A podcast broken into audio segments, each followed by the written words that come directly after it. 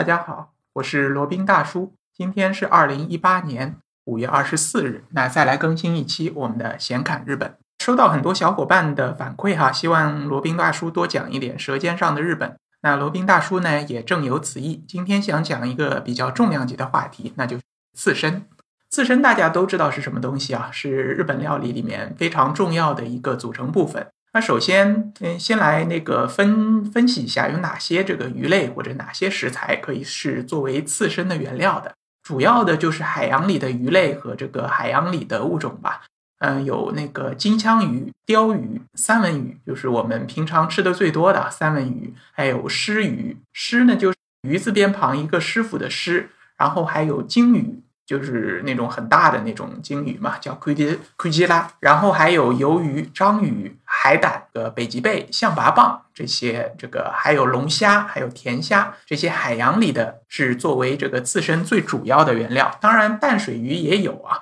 就比如说像这个河豚，它也是可以作为一个刺身的原料的。但是因为这个这个海洋里的鱼类呢，或者说海洋里的海生动物，它做刺身，它虽然也有寄生虫。但是因为海洋里是咸的嘛，捕捞上来以后，大部分就都这个死掉了，所以说不容易给人感染上寄生虫。但是淡水鱼呢，很有可能你如果生吃的话，如果消毒不力，或者说没有把它彻底的烧熟，刺身肯定不会烧嘛，那就有可能感染寄生虫。所以说，即使在日本这个刺身非常盛行的、流行的这一个国度呢，淡水鱼的刺身也是很很少的，也只只有这个河豚这么一种。那除了这些这个水生物以外，还有没有其他的刺身呢？当然是有的了。就最著名的是牛肉刺身和马肉刺身。牛肉刺身呢，多选用那种非常好的和牛，就比如说神户牛肉、那个淡马牛，还有那个其他的那个比较好的，比如说三大和牛，它最柔嫩的部分都是可以拿来生吃做刺身的。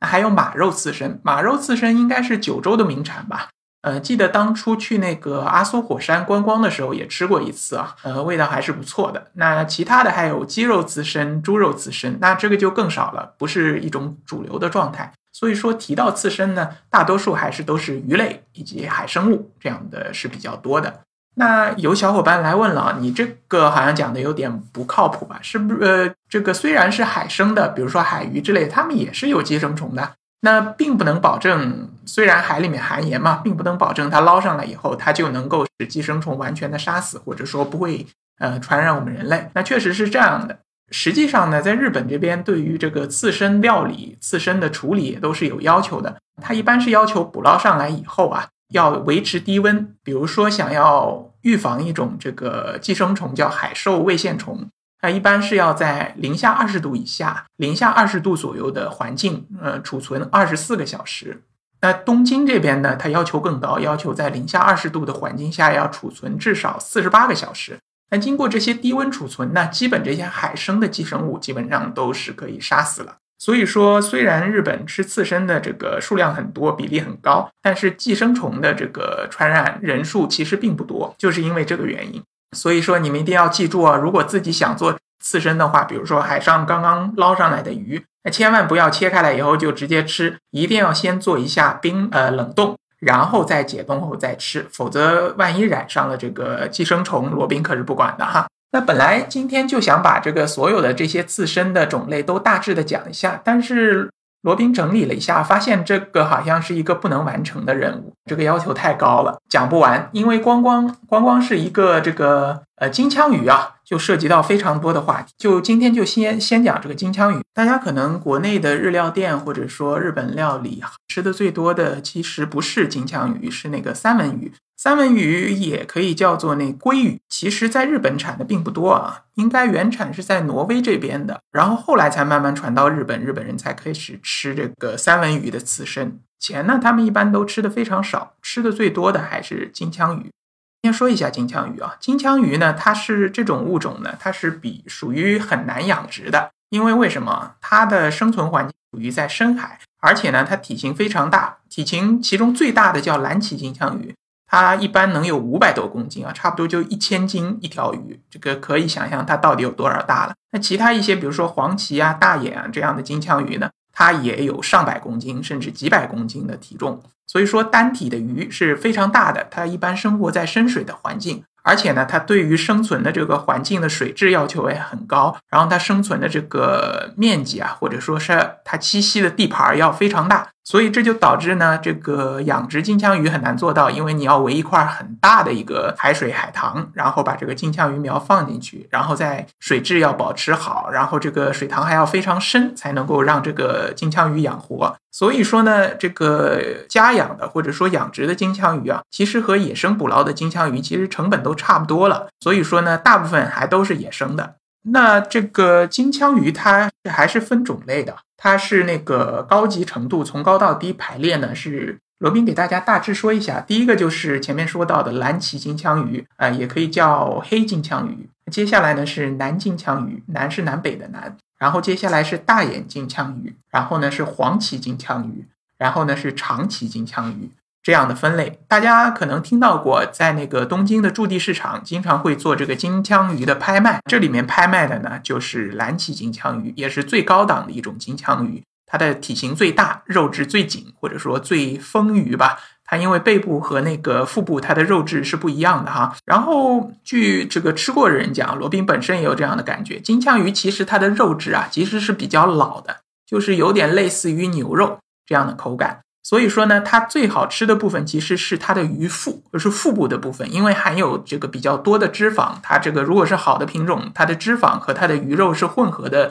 比较好的，就类似于我们。呃，在牛肉里面提到过的霜降，它的肉质就会比较好，然后吃起来也很柔嫩。那如果是背部的肉呢？因为它肉质很紧啊，很老，吃起来就有点这个塞牙，或者说你这个挺难嚼得动的。所以说金枪鱼这个玩意儿不是等闲就能吃得懂的，或者说你吃这个金枪鱼啊，你这个部位不同，价格也是差异非常大的。好，那个前面也说到，金枪鱼大多数是野生捕捞的嘛，所以不光是在日本啊，其实全世界各地都有吃金枪鱼的这样一个传统或者这样一个这个流行趋势啊。在全球范围内呢，金枪鱼它也是有非常大的这种滥捕滥杀的情况，所以呢，这个顶级的金枪鱼，包括蓝鳍金枪鱼、南金枪鱼这样这些品种，它这个都是濒临灭绝了。所以说，基本上可以说是吃一条少一条。那如果有机会吃这个金枪鱼刺身，如果是这个顶级的蓝鳍金枪鱼，那一定要这个好好吃一下，说不定以后就没有机会了。那在东京的驻地市场，它是有一个金枪鱼的一个拍卖会的，它是从江户时代就存在的，然后经过了一系列的规范化，现在有一点像这个景点了。然后我们很多游客也会专程跑到东京的驻地市场去观摩。呃，以前呢，其实还是可以到它的驻地市场的内场去观摩的。所谓内场、外场，就是说外场它一般是那种商号、呃商户、那个海鲜店、刺身店、那个寿司店，然后内场呢，基本就是这种职业化的鱼类交易，都是这种职业的鱼贩。以前呢，是可以去内场去参观他们的拍卖的。那后来因为游客太多了，他们为了保持他们里面的秩序啊，不受到打扰。所以说，现在驻地市场的内场呢是不能再进去了，只能在外面看看。那这个蓝鳍金枪鱼呢，它这个在拍卖市场上往往会创下这个让人瞠目结舌的这个高价。就比如说，二零一三年啊，驻地市场有成交的最贵的一条金枪鱼是二百二十二公斤，也就是四百多斤，